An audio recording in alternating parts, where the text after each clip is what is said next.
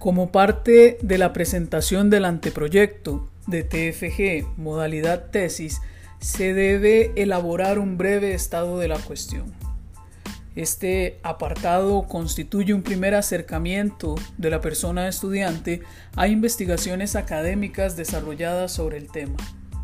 Permite además conocer cómo se ha estudiado este tema con anterioridad. Para la elaboración de este apartado en el marco del anteproyecto, se debe incluir un mínimo de tres investigaciones académicas relacionadas directamente con el tema de investigación propuesto.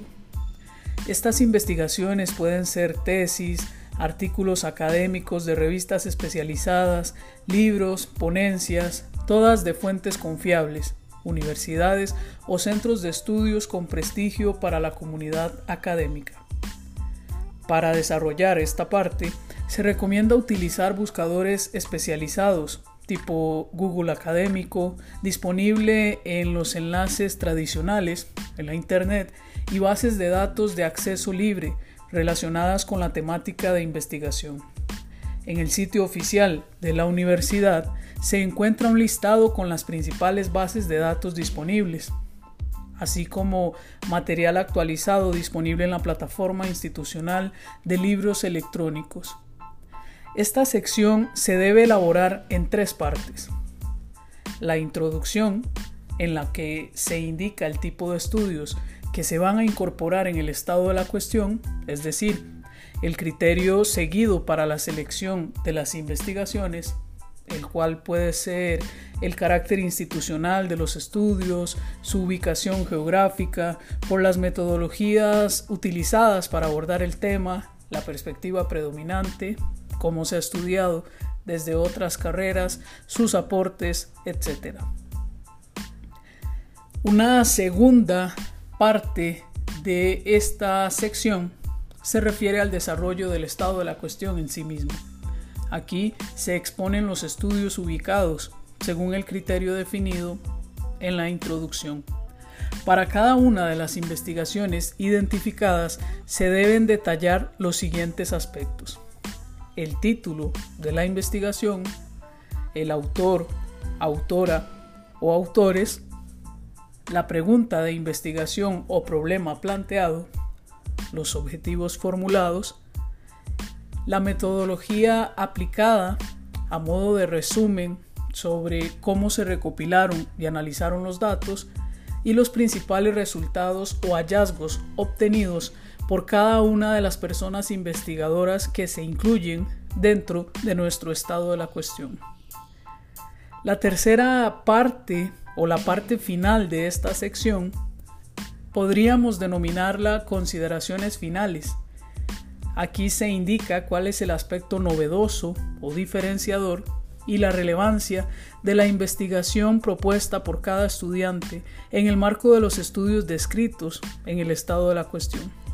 Además, se puede señalar cuáles elementos resultan útiles para el desarrollo de la investigación propia. Por ejemplo, si la metodología utilizada en alguna de esas investigaciones parece útil para desarrollar la tesis propuesta.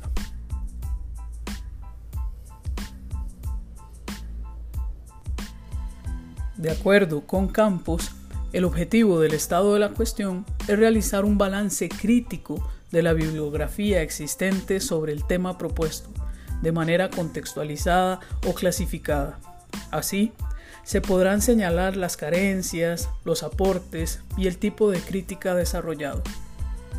En otras palabras, solo conociendo el estado de cosas respecto a la producción científica sobre el tema de investigación, se puede indicar cuál es el aporte o valor agregado de la propuesta de abordaje particular presentada como trabajo final de graduación en la modalidad correspondiente. Es importante indicar que, en caso de que no hubiera investigaciones por tratarse de un tema muy reciente o poco estudiado, se debe aclarar la inexistencia de material y las razones para ello, es decir, constatar mediante su fundamentación que el tema ha sido poco estudiado, ya que el estado de la, cuestión no puede ser nulo. En otras palabras, si después de una exhaustiva revisión de la bibliografía no se halla material vinculado directamente con el tema propuesto, se debe seleccionar el material bibliográfico que esté lo más cerca posible del tema de investigación y o de las variables o categorías de análisis incluidas en el planteamiento. De esta manera se evidencia tanto el carácter innovador del tema como la realización de una búsqueda exhaustiva de documentos. El correcto desarrollo de este apartado protege a quien realiza la investigación de incurrir en situaciones de plagio, dado que su elaboración implica la identificación de aspectos de otras investigaciones, de contextualización, teóricos y o metodológicos, cuya incorporación resultaría oportuna para llevar a cabo la investigación propuesta. En ese sentido, el reconocimiento de la utilidad y posible uso en la investigación planteada de elementos que forman parte de otros estudios, incluidos en el estado de la cuestión, constituye un primer paso para el logro de una correcta citación y referencia del material que se toma de otras fuentes en cada una de las etapas de desarrollo de la investigación, sin omitir que éstas deberán ser citadas todas las veces que se haga alusión a ellas. En la estructura propuesta para el desarrollo de trabajos finales de graduación, UCA, estos aspectos se deben detallar en cada una de las secciones ya mencionadas.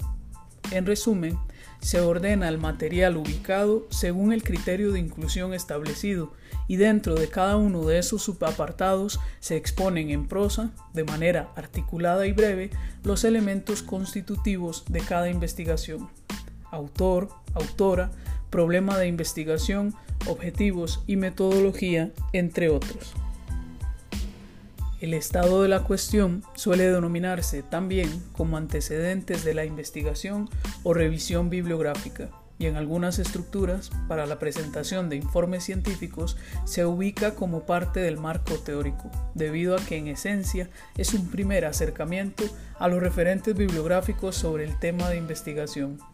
Sin duda, su finalidad es dar a conocer cómo se ha estudiado el tema con anterioridad para constatar la relevancia y pertinencia de la propuesta investigativa. En ese marco, se considera que el nombre más apropiado es el de estado de la cuestión, porque a grandes rasgos ubica una investigación particular en un contexto más amplio de producción y evolución del abordaje de cada tema de investigación. Este apartado corresponde entonces a una sistematización de las investigaciones académicas desarrolladas sobre un tema particular.